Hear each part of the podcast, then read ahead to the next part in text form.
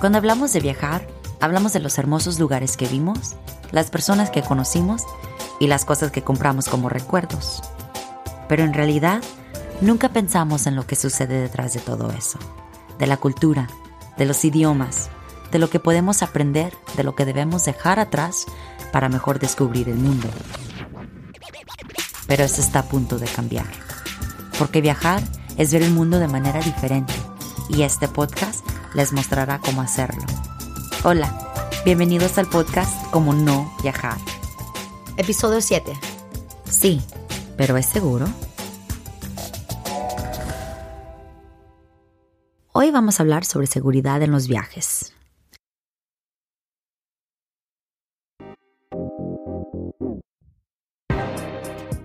La seguridad es algo que preocupa a muchos viajeros. Y muchos viajeros eligen sus lugares de viaje en función de sus nociones preconcebidas de lo que es y no es un país seguro.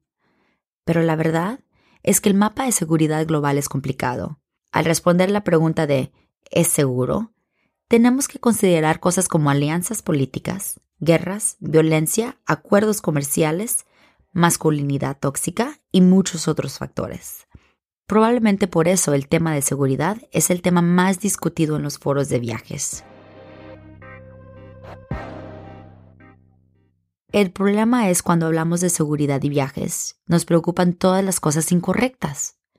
Cuando hablamos de seguridad y viajes, lo que debemos pensar es cómo esas nociones preconcebidas afectan la perspectiva de viaje. ¿Qué significa eso? Vamos a averiguar.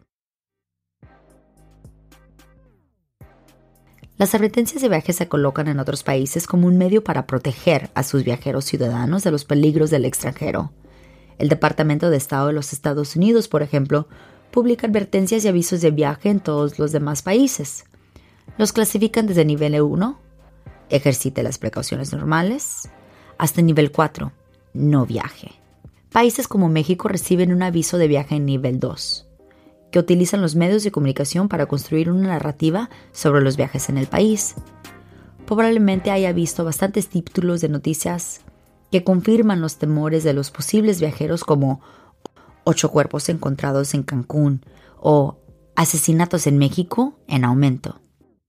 La realidad no es tanta la diferencia. De hecho, en porcentaje, México y los Estados Unidos tienen niveles de criminalidad muy similares, 57% y 55% respectivamente.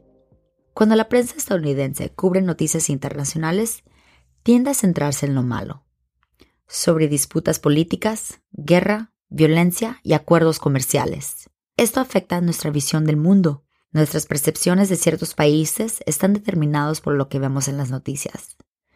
Si vemos muchos informes sobre crímenes y carteles en México, es más probable que pensemos que esto es todo lo que hay.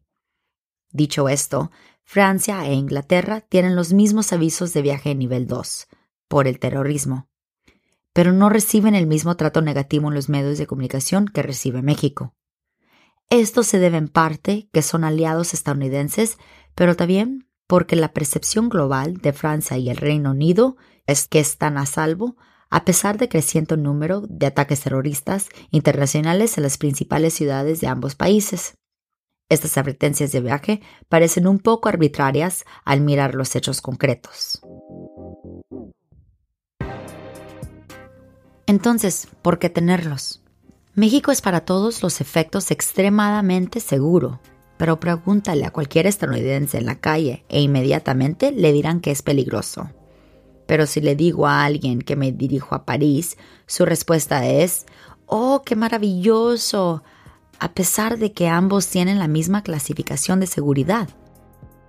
La idea de seguridad depende realmente de cómo el público perciba los países. Esas percepciones están fuertemente influenciadas por políticas gubernamentales como advertencia de viaje y los medios de comunicación. Entonces, el tema de la seguridad es una cuestión de quién controla la narrativa sobre el lugar.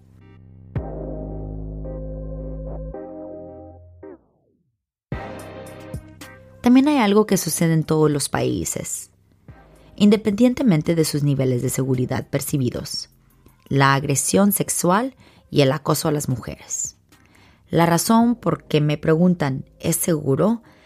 es porque a menudo viajo sola. Como cualquier mujer que viaja sola a cualquier lugar, existe la idea de que siempre debe temer ser atacada. Y eso es porque la masculinidad tóxica es un problema global. Te voy a contar una historia. Fui asaltada sexualmente en Marruecos, no solo una vez, sino varias veces por diferentes hombres en diferentes ciudades. Cuando llegué a casa les conté a mis amigos y compañeros al respeto y me dijeron, ¿por qué ibas sola? Deberías de haber sabido mejor. Esos países musulmanes odian las mujeres. ¿Qué llevabas puesto? ¿Estabas siendo respetuosa? Te deberías haber ido con un hombre. ¿Suena familiar? Obtuve respuestas que ilustraban esas nociones preconcebidas que las personas tienen sobre lugares específicos y recibí muchas críticas. La cosa es que no estaba sola. Estaba con mi mejor amigo, que es un hombre perso de seis pies de altura, estaba cubierta de pies a cabeza. Pero importa lo que llevaba puesto. Fueron las vacaciones más estresantes que he tomado en mi vida. El punto es, es que no importa lo que haga una mujer antes de una agresión sexual. Nada, nada justifica este tratamiento. Así que utilicé mi blog para documentar mis experiencias por algún tipo de obligación de advertencia a otras mujeres. Lo que no esperaba era una avalancha de amenazas de muerte y las palabras más violentas que me lanzaban por las redes sociales. Pensaron que estaba criticando todo el país, a pesar de que yo era muy específica sobre los eventos que me sucedieron a mí y a los hombres que lo hicieron. Para mí, las amenazas de muerte en línea fueron más dañinas que el asalto en sí. Y fue entonces cuando me di cuenta de por qué la masculinidad tóxica no está documentada en muchos blogs de viaje o espacios de medio de viaje. La gente tiene miedo de la relación fea porque la sociedad todavía culpa a las mujeres por sus propios ataques. Las mujeres tienen miedo de contar sus historias. Piensa en Me Too y cuánto tiempo le tomó a las mujeres presentarse. Es un ejemplo de cómo la masculinidad tóxica puede controlar la conversación. Pero, ¿qué es la masculinidad tóxica? No, no significa que todos los hombres sean malos. La masculinidad tóxica se refiere a las normas culturales que estereotipan a los hombres como socialmente dominantes con rasgos tóxicos como la misogonía o la homofobia. Estos rasgos promueven la violencia y el acoso escolar y los comportamientos agresivos. También impone una visión de que los hombres sean autosuficientes, lo que conduce a la represión emocional, particularmente en compañía de otros hombres, causando depresión, abuso de sustancia y problemas de la imagen corporal.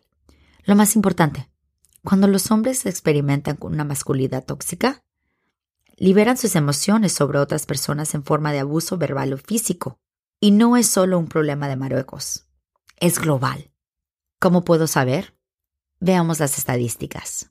50.000 mujeres al año son asesinadas por sus parejas o familiares en todo el mundo.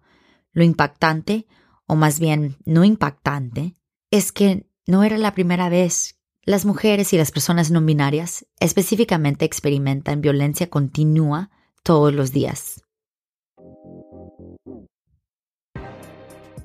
Entonces, la masculinidad tóxica es una amenaza para todos, sin importar el país. Por lo tanto, cuando se trata de viaje y seguridad, hay dos cosas que considerar. En primer lugar, las advertencias de viaje deben tomarse como un grano de sal, ya que a menudo se deciden en función de los beneficios políticos o gubernamentales en lugar de los beneficios para viajeros. Si hubiera escuchado el aviso de viaje nivel 3 para El Salvador y el titular El Salvador es de la capital mundial de asesinato, me habría perdido en el mejor viaje de surf que he tenido. En segundo lugar, la masculinidad tóxica es un problema global y debe abordarse. Las personas deben tener cuidado con esto sin importar dónde se encuentren. Y sería mejor si los hombres son conscientes de que también pueden intervenir para ayudar a solucionar el problema. Ofrecer empatía y validación a otros hombres quita la carga emocional de las mujeres. los hombres que hablan entre sí evitan liberaciones emocionales violentas sobre los demás. Para ser sincera, cuando empezamos a crear este episodio fue realmente difícil. Viajar es algo maravilloso, pero la cuestión de la seguridad durante el viaje no lo es.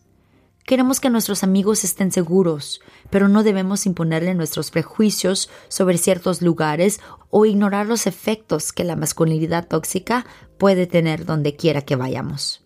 Los turistas deben tener cuidado en todas partes. Entonces, por el amor a los viajes, no dejes que el miedo te impida ir a un lugar nuevo.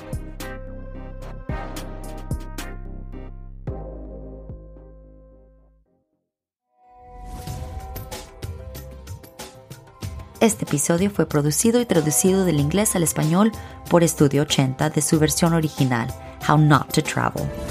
Fue investigado por la doctora Kiona. Nuestra producción ejecutiva es Lori Martínez, música por Gabriel Damaso, arte de Tiffany de Lune y voz en español por Neila Cantú.